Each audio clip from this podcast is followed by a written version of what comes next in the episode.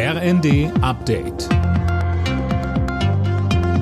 Stündlich neu. Auf den Punkt informiert. Ich bin Linda Bachmann. Guten Tag. Mit begeistertem Applaus ist der ukrainische Präsident Zelensky im Europaparlament empfangen worden. In seiner Rede bedankte er sich bei der EU für ihre Unterstützung und er betonte, die Ukraine werde bis zum Sieg kämpfen.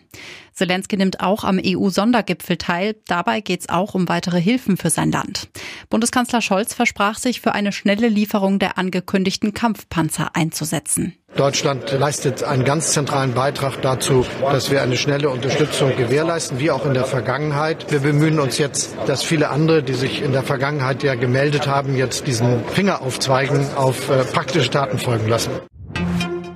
Drei Tage nach den schweren Erdbeben in der Türkei und in Syrien mit mittlerweile über 17.000 Toten kommt immer mehr Hilfe im Katastrophengebiet an.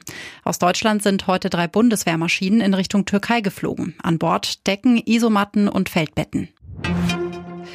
Im Mai soll es kommen und heute hat der Bundestag erstmals über das 49-Euro-Ticket diskutiert.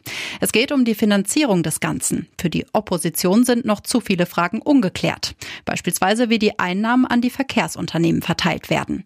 Bundesverkehrsminister Volker Wissing sieht das Ticket als echten Fortschritt für Deutschland. Das Deutschlandticket wird ein Multitalent. Es stärkt die klimafreundliche Mobilität. Wir erhöhen die Attraktivität von Schiene und ÖPNV. Wir entlasten Bürgerinnen und Bürger. Wir modernisieren und digitalisieren. Wir vernetzen und wir schaffen den Einstieg in einen intermodalen Verkehr, der digital gesteuert sein wird.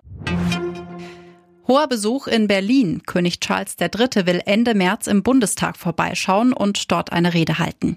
Auch seine Frau Camilla reist mit. Von Berlin aus soll es dann für die beiden auch noch nach Hamburg gehen. Alle Nachrichten auf rnd.de